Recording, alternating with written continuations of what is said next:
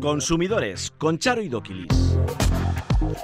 Hola, ¿qué tal? Sean bienvenidos un día más a Consumidores. Euskadi Bonodenda iniciará un nuevo periodo de descuentos este lunes 17 de octubre.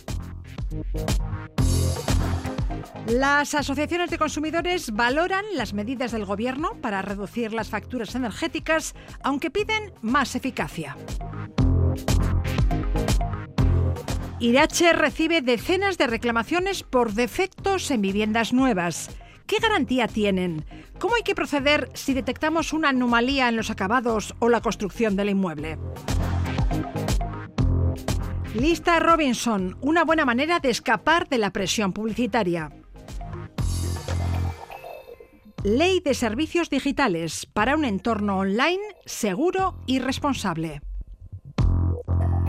Estos son algunos de los temas que abordamos a continuación en Consumidores.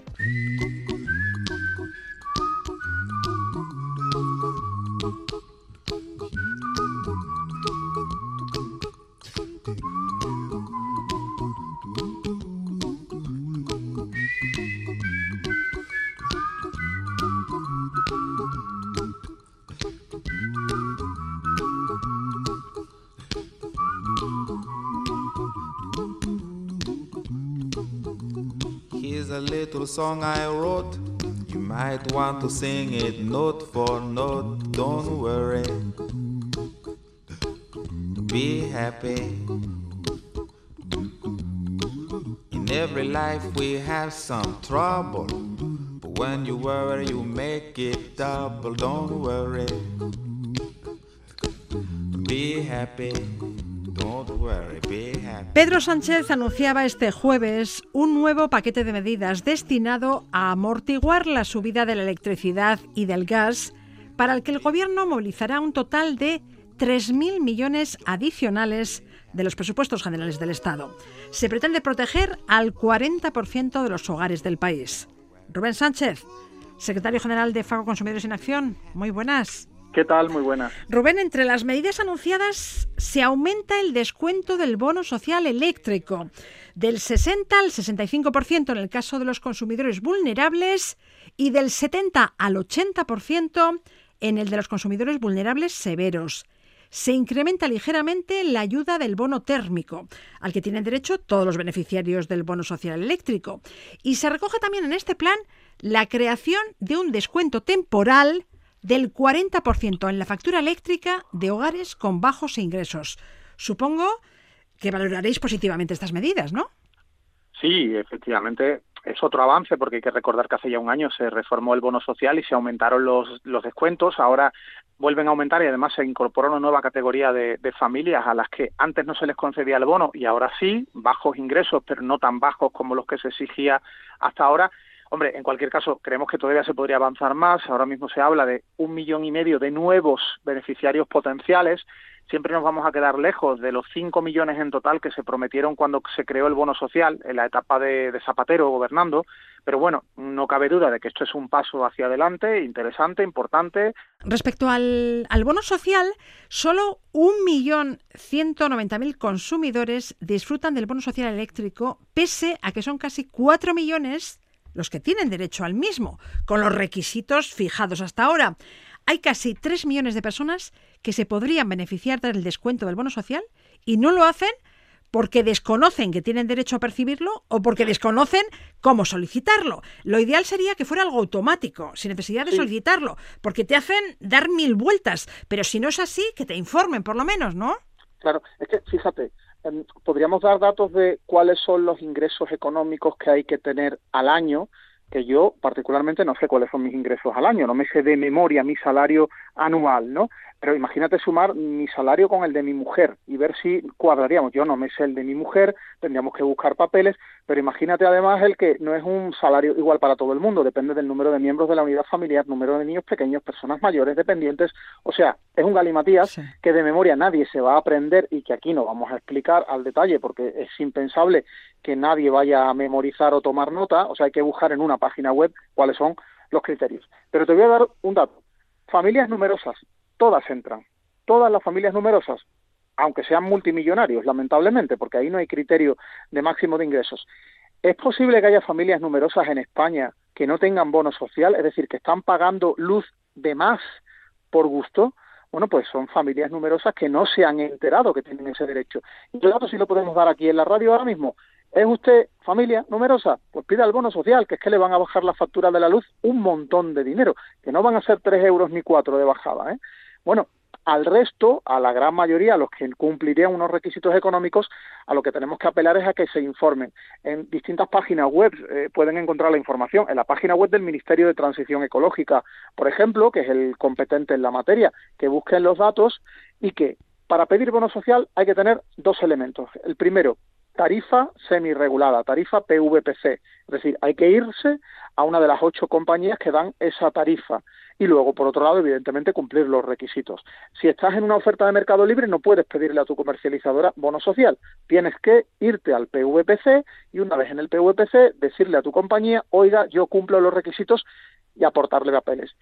Y eso, como tú bien decías, también se podría mejorar. Se podría agilizar el trámite, que no hubiera que buscar y aportar tantos papeles, que fuera la eléctrica las que cotejara los datos con la administración y la administración dijera efectivamente esta familia cumple los requisitos.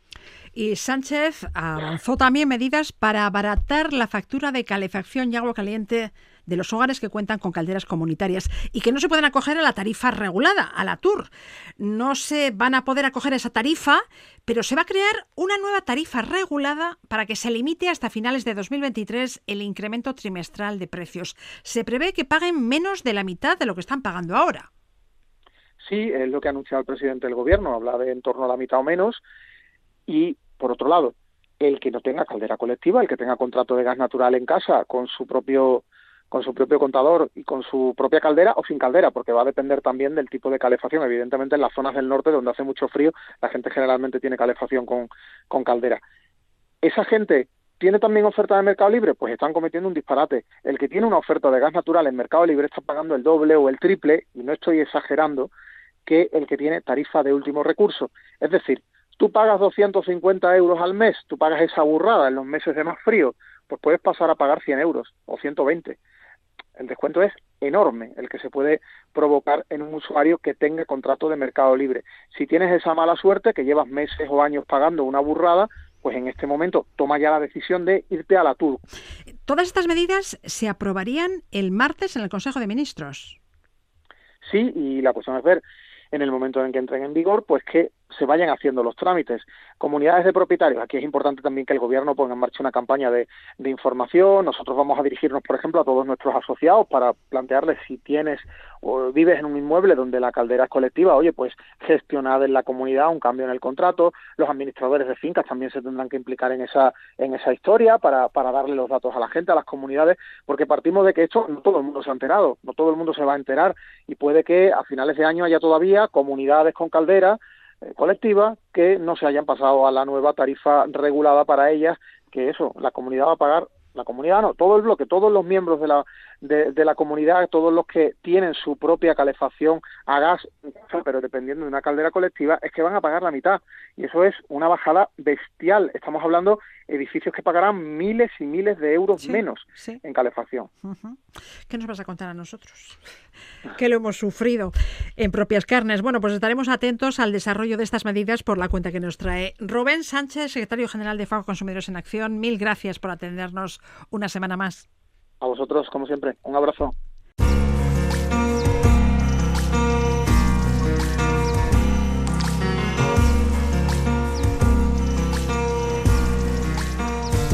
Over time, I've been building my castle of love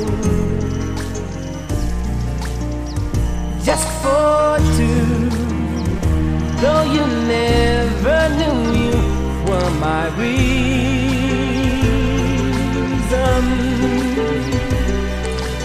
Gone much too far for you now to say that I've got to throw my castle away over dreams.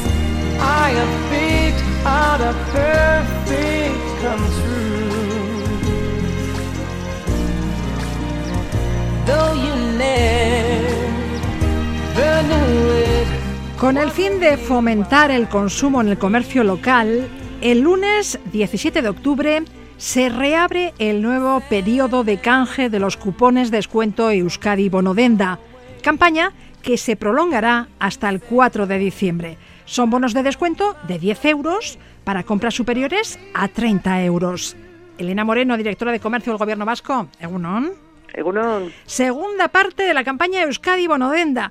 Aquellos que agotamos en junio los cinco bonos, no tenemos más, ¿no? O sí, se amplía el presupuesto y cada uno de nosotros podemos canjear otros cinco cupones de descuento. Sí, se amplía, se amplía, el presupuesto y damos la posibilidad de que haya unos nuevos cinco bonos por ciudadano de nuevo y yo creo que es importante este dato y es importante el esfuerzo que se está haciendo desde todas las instituciones porque realmente hace falta, hace falta en la calle y es una campaña que, que, que funciona muy bien y que consigue eso, incentivar el consumo, que es lo que ahora mismo hace falta. A efectos del consumidor es como si fuera una nueva campaña. Son bonos de 10 euros para compras superiores a 30 euros y el límite son 5. Eso es. Eso es. Y como decías, pues lo importante es que a efectos del consumidor lo único que tiene que hacer es ir a la tienda, aquella tienda que, que él quiera y compre el producto que él quiera, porque el propio establecimiento adherido a la campaña será el que le haga el descuento en el momento de pagar. En esta segunda fase, ¿cuántos bonos descuentos se van a poner en circulación? Pues es, yo a mí me gustaría destacar que el gobierno vasco hemos hecho un esfuerzo muy importante de, de ampliación de cuatro millones más a, la campaña, que ya habíamos puesto 5 millones en la anterior, pero también es de destacar que es una campaña interinstitucional, que estamos las diputaciones de, de Vizcaya, de Álava, Ayuntamiento de Vitoria-Gasteiz, pero también están ayuntamientos como Arrasate, Güeñes, Ondarribi, Lekeiti, Urrechu, Santurci, Zumárraga, Portugalete, Derio, y todos ellos también han hecho un esfuerzo de, en el caso concreto de esta segunda campaña, tanto Vitoria como Santurce, como Güeñes, como Urrechu y Zumárraga han incrementado también el dinero que ellos ponían.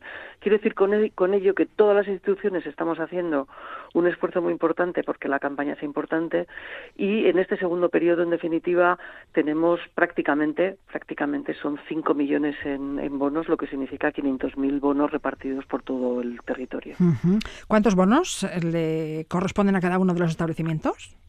Pues eh, depende un poco del territorio, porque como, como decía, como los ayuntamientos lo que hacen es aportar bonos en su ámbito, vamos a decir, en su localidad o en el caso de las diputaciones, en los territorios varía de un territorio a otro, de una localidad a otra, pero vamos a decir que tenemos una media de unos 120 bonos por establecimiento y, como decía, muy repartidos en establecimientos de equipamiento personal, de equipamiento del hogar, de jugueterías, de peluquerías, bueno, pues de, de muchas actividades. La mayoría de ellos, el 40% de, de los establecimientos son de, de ropa y calzado, pero hay establecimientos de todo tipo.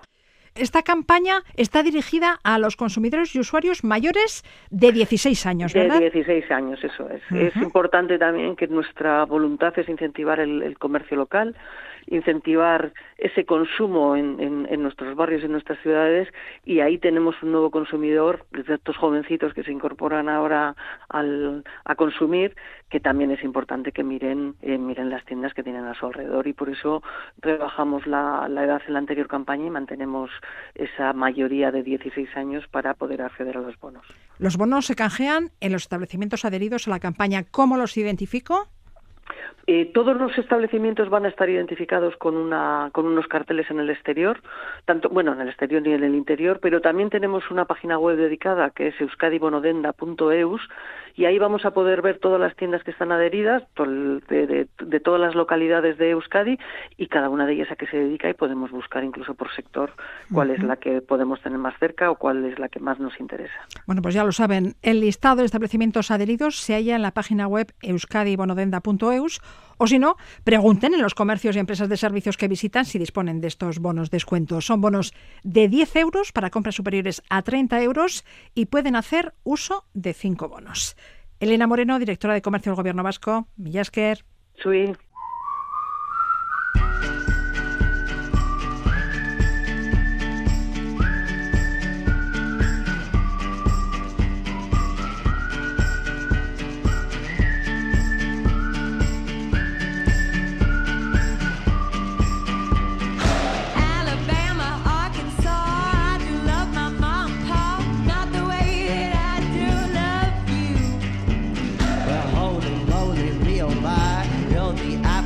my eye. Girl, I never loved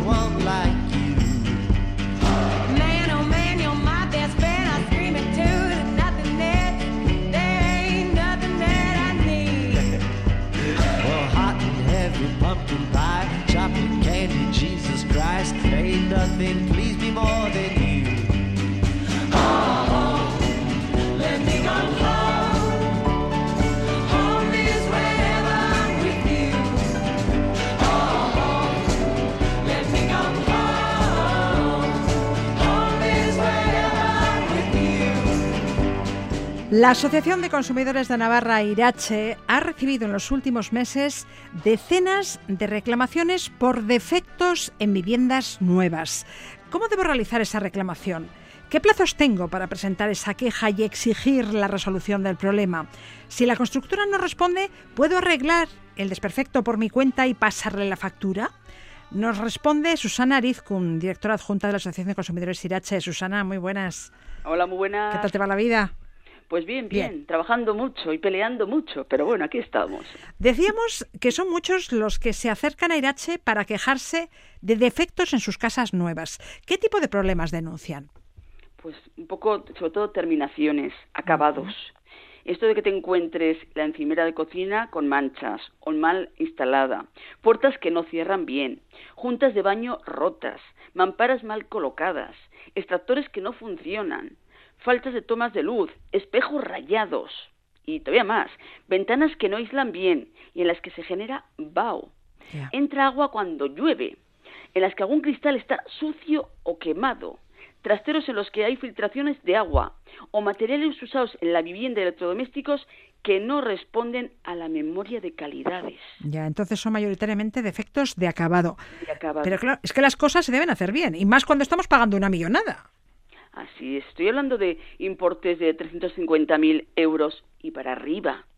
O sea, viviendas que entiendes que tiene que tener una calidad, pero importante, porque las estamos pagando, y qué menos, pues que cuando tú tengas una queja de ello, porque a lo mejor fallos pueden existir y todos los entendemos en una vivienda nueva, pues tengas a la promotora y la constructora que rápidamente te vengan a decir no se preocupe, que se lo subsanamos o lo arreglamos en X días y punto, y todos contentos. Pues no, señores. La prueba es que nos están llegando comunidades de vecinos completas en las que te vienen diciendo, hemos hecho la queja, no hemos conseguido nada, a ver si nos echáis una mano porque no hay manera vía amistosa de darle una solución. Bueno, ¿qué hay que hacer si detectamos antes de la entrega de las llaves un desperfecto en esa nueva vivienda? Llamar al constructor o a la promotora, claro. Claro. Y dejarle claro que tienes este problema y que por favor te lo arreglen. ¿eh? Y te dirán seguramente, bueno, cuando construyamos ya la casa, terminemos del todo, no se preocupe que se lo hacemos. Bueno, vale, pero a ver, yo sí que sobre todo insistiría dejando constancia por escrito. Oiga, tengo este problema, este otro y este otro. Voy a escriturar, pero solicito urgente una solución satisfactoria por parte de la promotora constructora, esta te diría también del arquitecto. Yo de cara a hacer una reclamación más vale hacerla a las tres partes porque alguno de ellos será el responsable seguro. Y mira, que se enteren los tres de lo que está pasando y que te lo arreglen. hay que dejar constancia de esa reclamación por escrito. E igual también convendría documentar ese defecto con fotografías. Pues más de una vez sí, fotografías o informes a lo mejor eh, periciales, claro, depende un poquito de lo que estemos hablando. ¿eh? Las fotos son fáciles de sacar. ya luego el, tema del informe, claro, exacto. Y el informe pericial ahí se complica un poco más, porque al final dices, tiene un gasto detrás. Pero claro, si es un problema, por ejemplo, de estructura, más te vale tener un arquitecto bueno que te haga un informe pericial de cómo está eso. Cuidado. ¿eh? Los acabados son una cosa y otra cosa son la estructura de la casa. ¿eh? Me cuesta un dinero el peritaje y estoy hablando de mi seguridad, mi tranquilidad y el poder demostrar realmente que ese fallo existe. Hablemos de garantías, si te parece. En viviendas nuevas, ¿qué plazo tenemos para denunciar un defecto de acabado ante el constructor? Vamos a ver, la ley de edificación dice bien claro, terminaciones, que son un poco los acabados, es un año de garantía. Un año.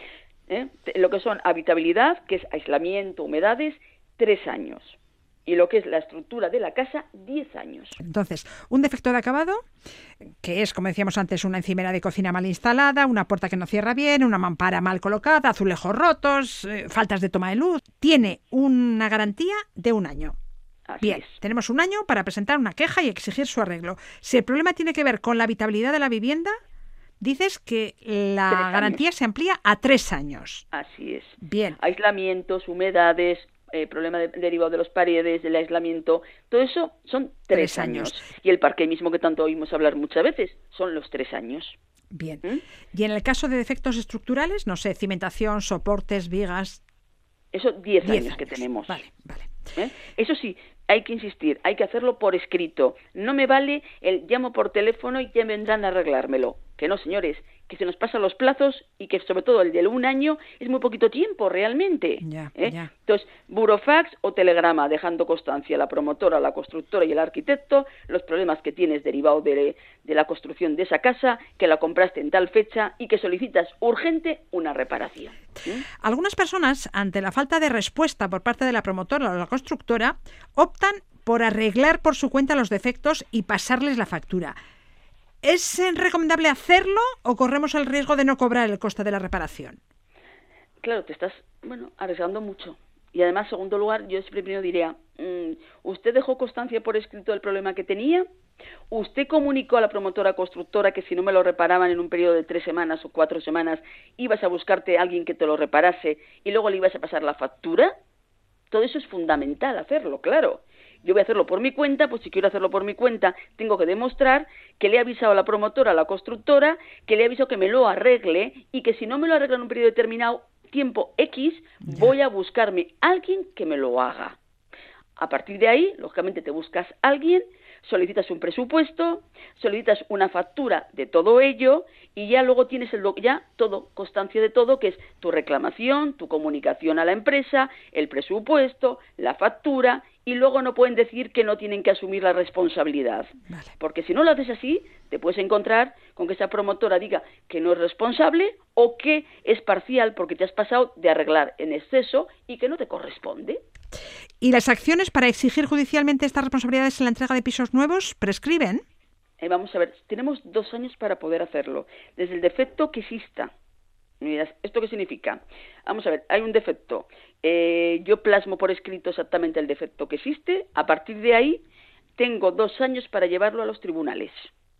¿eh? El tiempo es cortito, con lo que hay que avanzar hay que ser rápido, hay que ser ágil, nada de decir ya lo dejaré estar, o como es de comunidad, ya me han dicho que se van a mover y va pasando los meses, y los meses, y los meses. No, señores, si es un tema de comunidad, tendrán ustedes que ponerse de acuerdo, convocar una reunión, dejar constancia de ello, hay un administrador, que se mueva el administrador y que deje constancia por escrito, que os den una copia cada uno de vosotros de ese documento, y si veis que esto no sigue avanzando, habrá que moverse más, sabiendo que la demanda de juzgado solo tenemos un periodo máximo de dos años.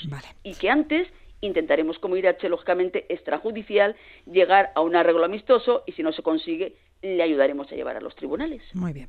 Tomamos buena nota. Susana Rizjun, directora adjunta de la Asociación de Consumidores de Navarra, IRH. Mil gracias. De nada. Hasta luego. Consumidores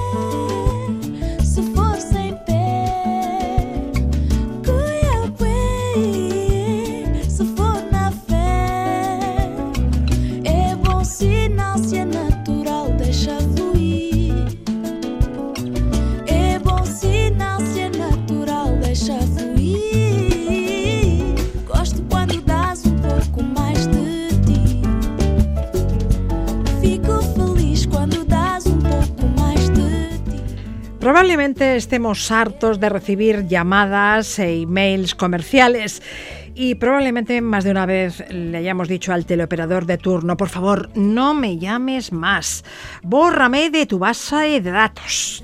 Pero esto no vale para nada porque al final el teleoperador o la teleoperadora está delante de un ordenador y un teléfono al que se le asignan llamadas automáticamente y cuando colguemos lo único que va a pasar es que va a llamar al siguiente y a nosotros nos llamará nuevamente al poco tiempo. ¿Conocen la lista Robinson? Se trata de una base de datos que se creó con intención de autorregular la comunicación publicitaria. Hablamos de la lista Robinson con Arancha López, asesora jurídica de la Asociación Vasca de Consumidores y Usuarios ECACUB. Arancha, ¿qué tal? Egunon. Las llamadas comerciales son muy molestas y muy habituales. Una operadora de telefonía móvil, una entidad bancaria o cualquier otra empresa nos puede llamar, pero no a cualquier hora ni cualquier día, ¿verdad? Sí, eso está restringido a un determinado horario, pero claro, ya no solo nos remitimos eh, a las llamadas, es que correos electrónicos, SMS informativos de todo tipo de descuentos, porque claro, si ustedes abren su correo electrónico, yo creo que al cabo del día, casi todos, es posible que recibamos del orden de 15 o 20 mensajes que son eh, cuando no nos venden una crema para la cara, nos venden para las manos y si no tenemos que hacer no sé qué. O nos venden un jabón. Sí, o sea, cualquier cosa. O un viaje a, la Conchinchina. Claro, y además hay que tener en cuenta de que como compramos mucho a través de Internet, en muchos casos nos tenemos que registrar. Entonces, al registrarnos, estamos dando el ok para que nos manden todo, todo este tipo de cuestiones. Entonces, claro, eh, por eh, un lado, el teléfono del típico comercial que nos va a vender lo que no está escrito porque, bueno, esa mañana se han levantado con una oferta nueva. Por cierto, no nos pueden llamar antes de las 9 de la mañana ni más tarde de las 9 de la noche, ni tampoco pueden llamarnos los días festivos, ¿no? Eso es, eh, se respetan las horas de la siesta, eh, los fines de semana no, no nos pueden llamar eh, y yo aconsejo que si en algún momento ustedes reciben una llamada publicitaria dentro de estos márgenes, se suelen asustar mucho cuando les dicen, no, me, porque hay algunos que ni tan siquiera te dicen de dónde llaman. No, mire, usted de dónde me llama. Eh, coger la empresa, coger el número de teléfono, incluso denunciarles porque en esos horarios no se puede según la normativa, el que a mí me molesten. Dices coger el teléfono porque nos deben llamar desde un número de teléfono identificable. Efectivamente, entonces eh, en los móviles sobre todo, porque bueno, eh, el fijo pues ha caído en muchos casos en desuso, pero a nuestros móviles se queda registrado el número de teléfono, entonces se trata de coger ese número de teléfono, la empresa y si es a un horario que no procede, eh, como además se queda registrado el horario al que nos están llamando, la forma de documentarlo es muy sencilla entonces se trata de denunciar para que esa práctica eh, no proceda. Eh, luego otra cuestión es que estemos hasta los mismísimos pelos y nosotros queramos restringir la publicidad no deseada, que para ello lo que nos tendríamos que hacer es inscribir, como bien decías al principio, en lo que se llama la lista Robinson. Entonces, la lista Robinson actualmente eh, es el, la verdad es que es el único fichero que existe ahora mismo ah, en, en, nuestro país que se dedica a esto y está gestionado por la Asociación Española de Economía Digital. Entonces, bueno, a través de esta lista que puede ser consultada y debe de ser consultada por quienes vayan a realizar una campaña publicitaria para excluir de la misma a aquellas personas que estén inscritas. Si estamos inscritos en la lista Robinson, las compañías no pueden llamarnos ni enviarnos publicidad. No. Bueno, ¿qué debemos hacer si queremos inscribirnos en la lista Robinson? Bueno, pues es muy sencillo porque, eh, bueno, los que manejen Internet hay un enlace en el que aparece, en el que nosotros tenemos que incluir nuestros datos personales, el número de teléfono que queremos o números de teléfono que queremos que no sean utilizados. E incluso si hay algún dato más lo podemos hacer porque podemos restringir también la, publicidad del, buzón. Y a partir de ahí, bueno, pues ellos toman nota y tarda en organizarse la cuestión entre dos y tres meses. A partir de esa fecha, nosotros por esos cauces ya no deberíamos de recibir. No recibiremos ni llamadas, ni correos electrónicos, ni SMS. Y decías que todas las empresas tienen la obligación de consultar ese listado antes de hacer una llamada comercial. Sí, pero vamos a hacer una salvedad. Ojo, porque nosotros hemos podido dar nuestro consentimiento anterior a inscribirnos en esta lista, ¿vale? Entonces, esas empresas que tienen nuestro consentimiento o de las cuales nosotros hemos sido clientes, ahí lo, si queremos limitar esa cuestión, nos tendremos que dirigir a las propias empresas. ¿eh? La lista Robinson recoge lo nuevo, es decir, alguien al que yo no le he dado consentimiento, alguien al que con el que yo no he estado nunca, tiene que consultar lista Robinson y a mí no me puede entrar nada. Pero si yo he dado anteriormente mi consentimiento, tengo que hacer retirar ese consentimiento. Ah, entonces solo sirve para que no nos llamen aquellas empresas que no hemos contratado nunca. Efectivamente, imaginemos que yo tengo mi luz con Iberdrola y de repente a mí me llama Naturgy que yo no tengo ningún contacto con él ni jamás en la vida le he dado el consentimiento, de repente me llaman a mi teléfono además el móvil, porque igual el fijo aparece en una en una eh, lo diré, los libritos donde está la guía telefónica. telefónica, eso es. Si ya la pérdida de costumbre de si yo si mi número de teléfono fijo, por ejemplo, aparece en una guía telefónica es algo público, entonces eh, han podido cogerlo de ahí, pero el teléfono móvil no aparece en ningún sitio. Entonces, si por casualidad yo Mm, eh, viene ahora una empresa con la que yo no he tenido relación, a la que yo no le he dado consentimiento, esa empresa, antes de llamarme, lo que tiene que hacer es consultar lista Robinson. ¿Por qué? Porque si yo estoy inscrita a mí, no me puede llamar. Pero claro, si yo he dado mi consentimiento, eh, pues eh, eh, eh, volvemos a lo mismo. Imagínese usted que está navegando por internet y de repente te registras en no sé qué movida y como le das a las casillas de forma automática, acepto los términos y condiciones sin leerlo. ¡Paca! Pues ala. Y pasado mañana te empiezan a bombardear a tal y cual y dices, pero bueno, ¿Esto de dónde? En esos casos hay que revocar el consentimiento claro, Eso es lo que tengo que hacer es revocar. Eso es eh, lo que tengo que hacer es revocarlo. Entonces eh, me, dirijo a esa empresa para eh, que limiten la publicidad porque yo le retiro mi consentimiento que he podido dar no sé cuándo y en no sé qué momento. Bien, ¿vale? Y en caso de que nos hayamos registrado en la lista Robinson o nos hayamos dado de baja en una compañía y no nos hagan caso, ¿qué hacemos? Bueno, pues coger los datos. Eh, Lista Robinson nos puede dar un certificado de desde en qué momento nosotros estamos eh, inscritos en, esa lista. Además, yo mm, lo normal es que cuando he quitado el consentimiento a alguien, he revocado ese consentimiento, yo lo haga por escrito y me lo la poca costumbre que tenemos de documentar esa revocación, yo me tengo que quedar con ese soporte.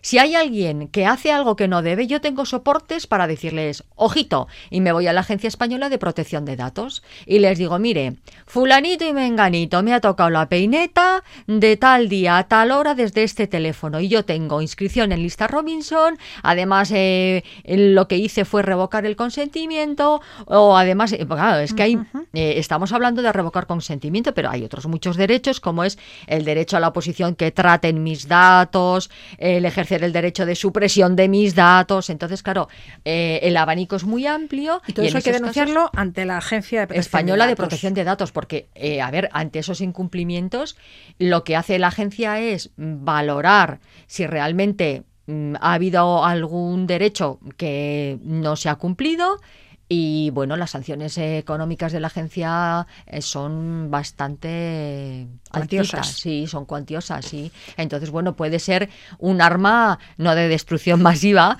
para que no nos dejen de Pero llamar. Sí, disuasoria. Sí, sí, sí, es importante. Y de hecho, yo hay muchas veces que cuando me llaman, eh, digo, mm, perdone, estoy en lista Robinson, ya empiezan a temblar y le voy a remitir a la Agencia Española de Protección de Datos. Normalmente no vuelven a llamar, porque ahí ya sí que nos ponen la X definitiva. Pues a partir de ahora, eso es lo que voy a responder. Estoy en la lista Robinson. Sí, y lo que voy a hacer es cogerte tus datitos para que para os sancionen económicamente. Eso es, ante la Agencia de Protección de Datos. Eso es. Y cuando les llamen ustedes de manera molesta, insistente, hagan lo mismo que ellos. Si quiere hablar con el señor de la casa, puse el 1. Si quiere hablar con el, la señora de la casa, puse el 2. Con el gato, 3. Y así a ver si se aburren de hacer lo que no deben. Arancha López, asesora jurídica de la Asociación Vasca de Consumidores y Usuarios. Gracias a vosotros, Agur.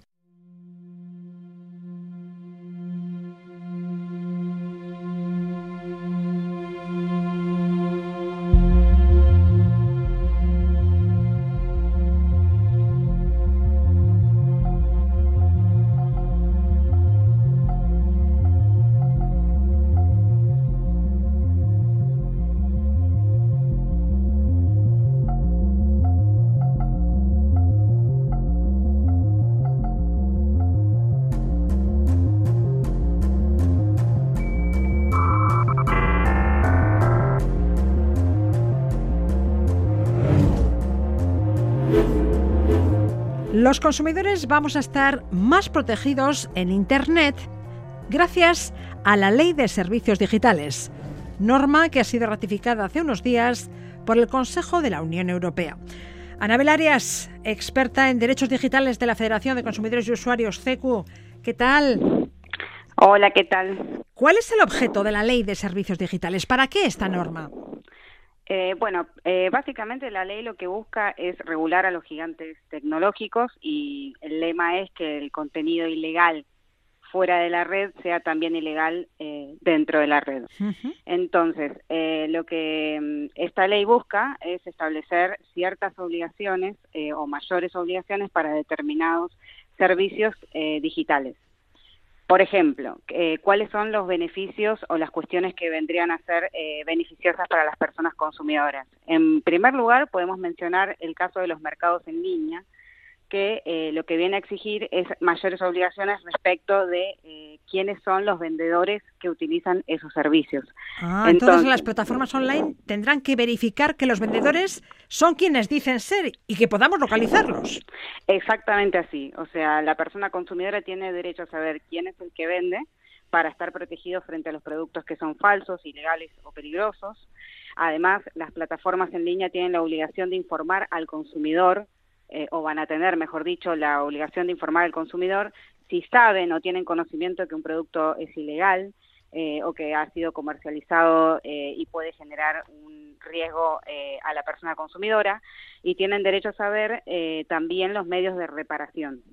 Eh, a su vez, por ejemplo, los mercados en línea tienen que llevar a cabo controles aleatorios de los productos que se venden en línea, como para poder determinar si existen productos que sean falsos o ilegales o inseguros. Ya, Muchas veces recibimos publicidad que nos hace sospechar que esa empresa tiene datos confidenciales sobre nosotros, nos conoce demasiado bien y sabe qué ofertarnos. Y es así, las empresas hacen uso de datos personales para ofrecernos un producto o un servicio a nuestra medida. Esto se va a prohibir, ¿no? Exactamente así. Eh, a partir de que, se, de que entre en vigor la ley de, de servicios digitales, estará prohibido que se utilicen datos para generar perfiles para anuncios dirigidos. Entonces, esos datos que no se podrán utilizar, por ejemplo, tienen que ser con cuestiones sensibles como la orientación sexual o la opinión política de una persona. Eh, no se podrán utilizar o va a estar prohibido que se utilicen para eh, anuncios teledirigidos. Además, eh, van a estar prohibidos ese tipo de anuncios para los menores. Tampoco se podrán elaborar perfiles con los datos de los menores. Ya. Me contabas también que eh, se va a crear la figura de los alertadores fiables. ¿Alertadores fiables? ¿Qué figura es esa? ¿De, qué alertan? Exactamente así. Eh, bueno, la figura del, del alertador fiable lo que busca es eh, justamente que tengan un mecanismo privilegiado de denuncia frente a las plataformas.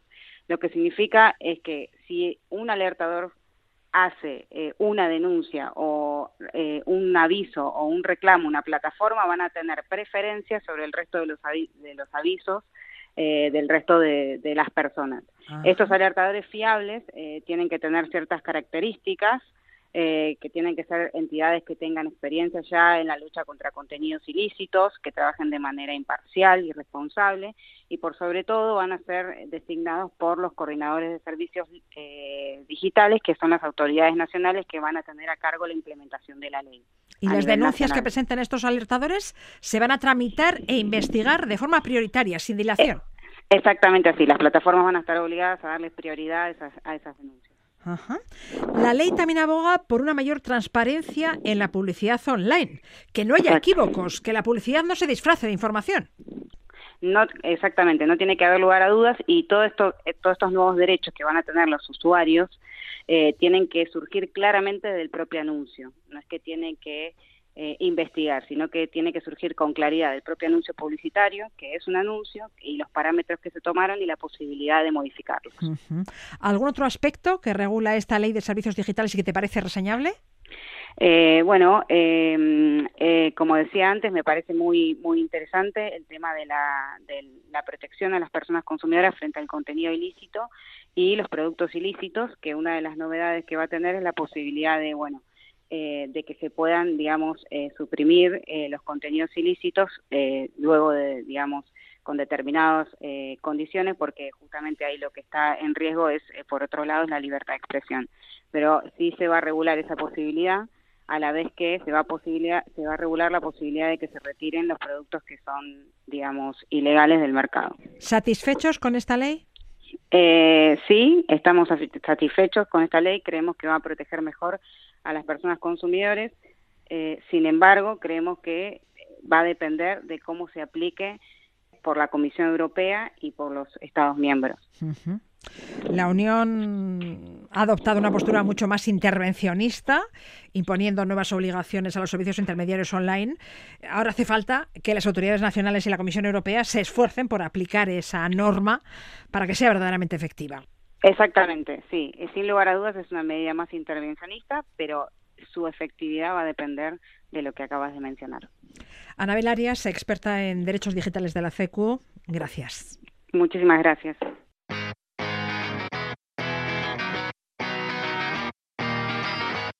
Hace tiempo que estoy solo y que perdí la cabeza. Hace tiempo que estoy loco, no me lo tengas en cuenta. Soy una especie de bicho raro que se conserva en soledad. Y aunque me apunto, nunca disparo, siempre me suelo perdonar. Y es que nadie me puede ayudar, que estoy enfermo, que nadie me puede curar, que solo quiero un poco de tranquilidad que estoy sintiendo como me muero por dentro, que estoy enfermo. Cada vez son más habituales las aplicaciones relacionadas con la medicina y los consultorios médicos a distancia por chat o videollamada que incluso te ofrecen terapias o tratamientos. ¿Son seguras las aplicaciones de salud? Iruri Kenner, ¿qué tal? ¿Qué tal? Muy buenas. Iruri, la privacidad de nuestros datos en Internet y en las redes sociales es una de las grandes preocupaciones de los usuarios y más en el caso de las aplicaciones de salud, porque nuestras enfermedades y achaques solo nos incumben a nosotros. Claro, claro, eso es. Además, yo creo que precisamente, ¿no? Como comentabas, todo lo relacionado eh, con la salud, lo que nos pasa, eh, pues eh, nuestros, achaques ya con, con cierta edad, eh, bueno, pues no nos gusta tampoco, ¿no? Que se, que se por ahí. Y es verdad que, por parte de, las administraciones y también de las empresas, pues hay especial cuidado, ¿no? Con este, con este tipo de, información personal.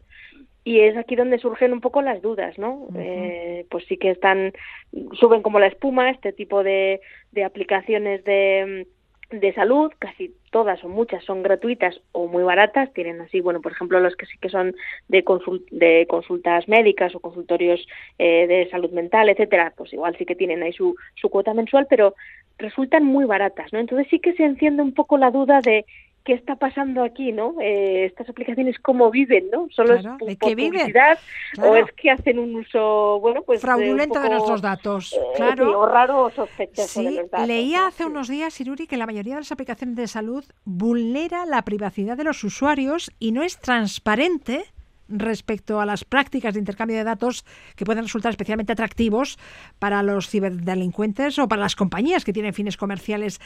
¿Cómo podemos cerciorarnos de que nuestros datos médicos no andan circulando por ahí? Bueno, pues eh, a ver, es verdad que yo creo que sobre todo en las aplicaciones y las, y las páginas web se aprovechan un poco de que estamos, bueno, pues, pues muy acostumbrados, ¿no? Nos damos de alta en una, aplicación y nos piden un montón de datos y los rellenamos y, no miramos absolutamente nada más, ¿no? Pero bueno, aquí ya entramos, pues como digo, pues en, terreno más pantanoso y para saber si estamos, eh, si estamos seguros, bueno, lo primero es que, en estos casos no vamos a estar hablando evidentemente de las aplicaciones de los servicios públicos de salud, sea Osakidecha, Osasunvidea, etcétera, en ese caso, evidentemente, está todo bueno, perfectamente controlado y ajustado a la legalidad vigente y bueno, podemos estar muy tranquilos y además que son aplicaciones que a mí me gustan mucho, ¿no? Son como perfectas, ¿no? Para poder, bueno, pues tener de forma digital los informes, recetas y todo, ¿no?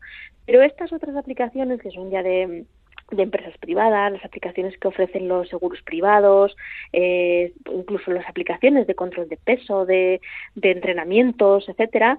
Todos estos, como digo, al, comenzar a usarlos nos piden un montón de datos personales eh, y además, además eh, permiso para tener acceso a información que tenemos guardada en el móvil porque la recogen otras otras aplicaciones que podemos tener instaladas, ¿no?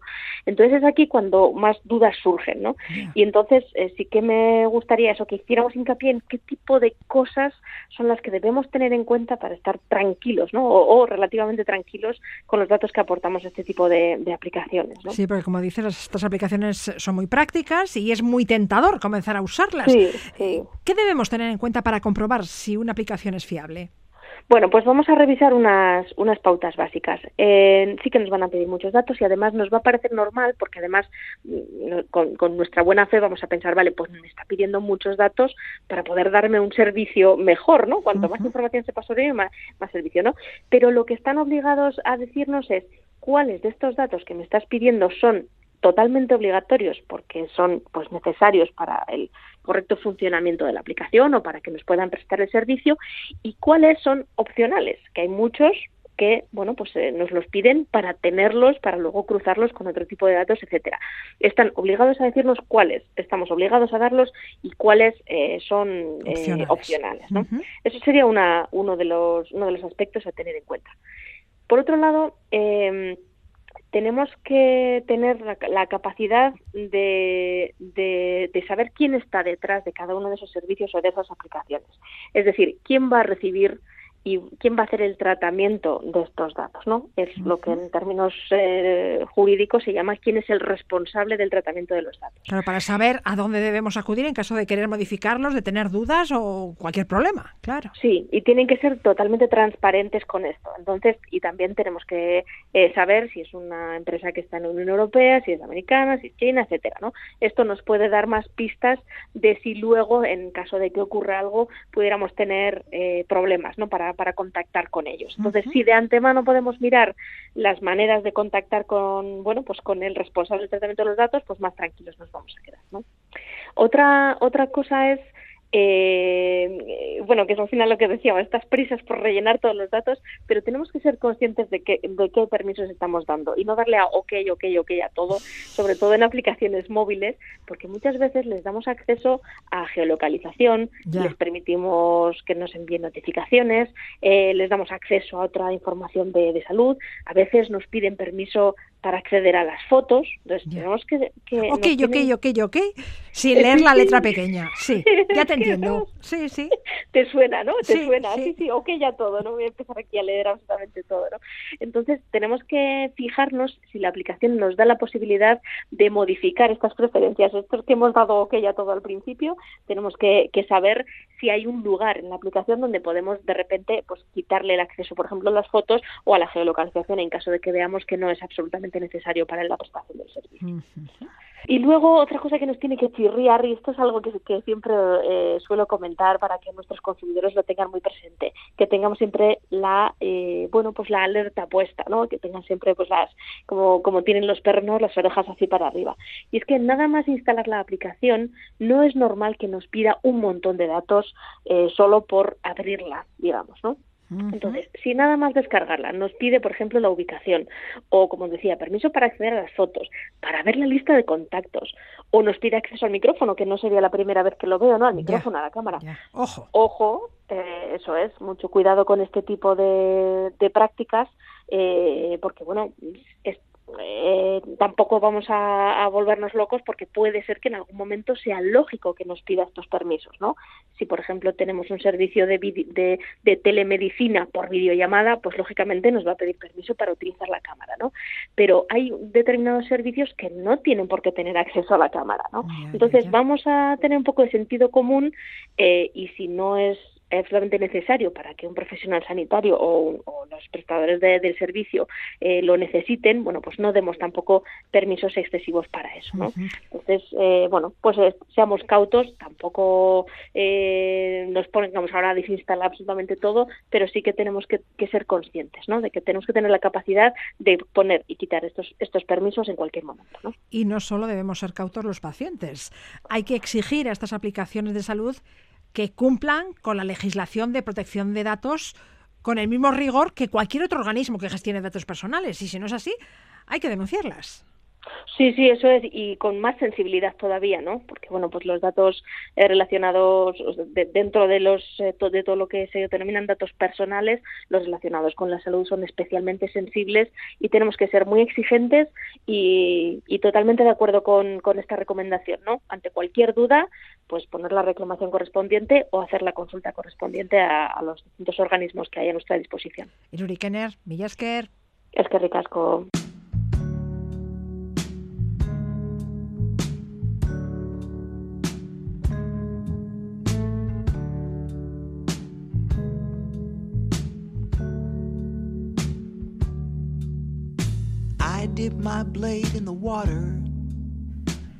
Nos vamos ya. Les dejamos con Leo Sidran, que el próximo miércoles 19 de octubre abrirá el Das Jazz de la capital alavesa. El festival reúne figuras de la talla de Jesse Davis, Jorge Rossi o Chano Domínguez. Da torna a ondo izan. gives into morning once more. I think that I see a light. Just on the other shore. After all, I believe it's not the time to give up. All these tears, these tears, and I'm still an empty cup. I hear you whispering clear, don't give up, row on, row on, row on.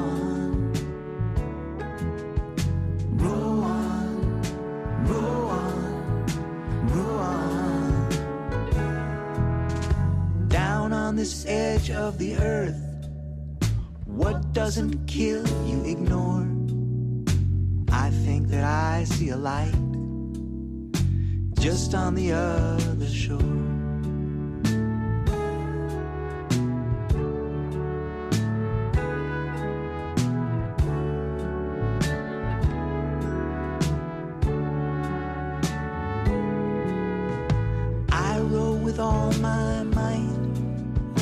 smile down deep in my core. I think that I see a light just on the other shore. After all, I believe it's not the time